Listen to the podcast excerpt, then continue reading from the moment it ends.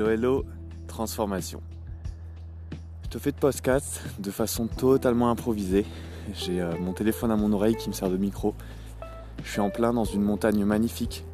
Le soleil s'est couché, mais vu qu'il n'y a pas de, de pollution lumineuse, je vois la voie lactée, je vois beaucoup plus d'étoiles qu'on peut en voir en ville. Et c'est tout simplement magnifique. Donc ça c'est dit. Et justement, c'est un peu le point que je veux te faire dans ce court podcast fait totalement à l'improvisation et sans notes. C'est va chercher le meilleur des deux mondes. Là sur cette route de montagne, à environ 1200 mètres d'altitude, où je suis un peu un bout de souffle d'ailleurs, j'ai la montagne d'un côté et de l'autre le ciel. Et pourtant les deux sont liés. Les deux font partie du même monde. Et toi dans ta vie, c'est exactement la même chose que tu dois faire. C'est lier le meilleur de ces deux mondes. Le ciel, moi je l'associe souvent en fait, c'est marrant, ça pourrait s'inverser dans l'ordre, à ton monde intérieur. Tout ce qui est en toi, tous tes rêves, mais tout ce qui est aussi du domaine de l'invisible et qui n'est pas encore dans le domaine matériel, le domaine physique en fait, entre guillemets. Et les montagnes, la partie où on peut poser nos pieds, c'est la partie elle, qui est euh, complètement terrestre et c'est celle où tu peux complètement te centrer, t'ancrer euh, dans la matière et tout simplement passer à l'action, concrétiser, faire des choses dans ce monde, mais en t'aidant du ciel. Et là, le ciel qui est représenté par ce qu'il y a en toi. Je te fais aussi un point parce que j'ai pu échanger avec énormément de personnes brillantes et intéressantes cette année. Et ce qui ressort souvent, c'est qu'on est tous les mêmes. Ce qui est le plus personnel et le plus universel. Parce que sous des histoires différentes, on rencontre les mêmes obstacles, les mêmes défis.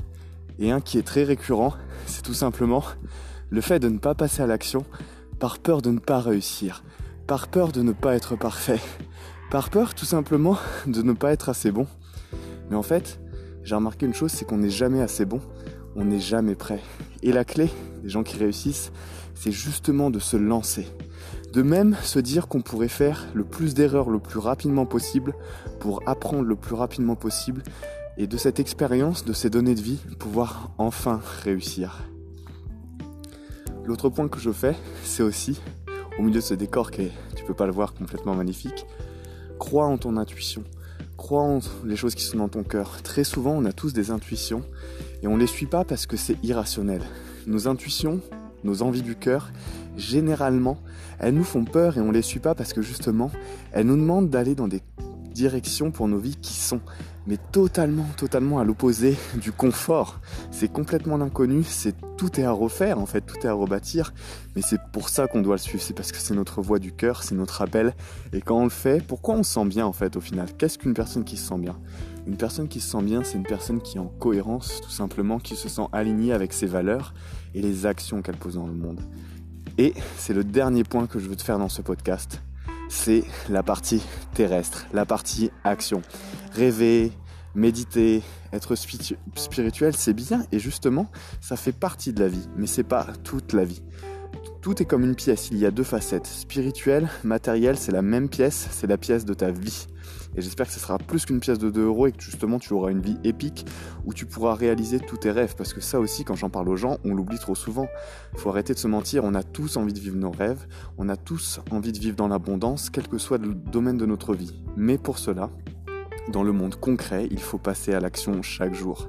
Spirituel, les énergies, émettre des intentions, c'est bien et c'est une première partie qu'il ne faut pas oublier. Mais derrière, il faut une routine, de la discipline, des habitudes, savoir payer le prix, parce que tout n'est pas tout beau, tout rose, tout n'est pas donné dans la vie.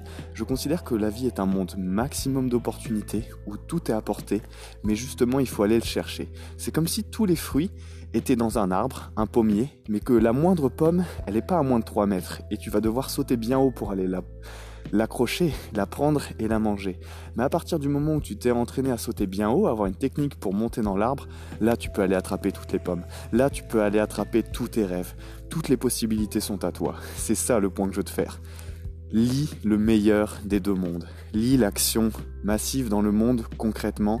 Lis ton monde invisible, ton cœur, tes envies, tes intuitions. Et une fois que tu auras lié le meilleur de, ces deux mondes, la vie de tes rêves, elle est à ta portée. Parce que la vie des rêves, de tes rêves, c'est pas quelque chose qui est compliqué. C'est quelque chose qui relie ton cœur et ce que tu fais dans le monde tout simplement. Quand tu es à ta place dans le monde. Quand tu fais ce pourquoi tu es fait. Et là, tout s'aligne, tout entre en cohérence lier le meilleur des deux mondes. Et moi, je vais continuer ma petite balade dans cette montagne et entre cette voie lactée magnifique. Et je te souhaite de réaliser tous tes rêves et de lier le meilleur de tes deux mondes.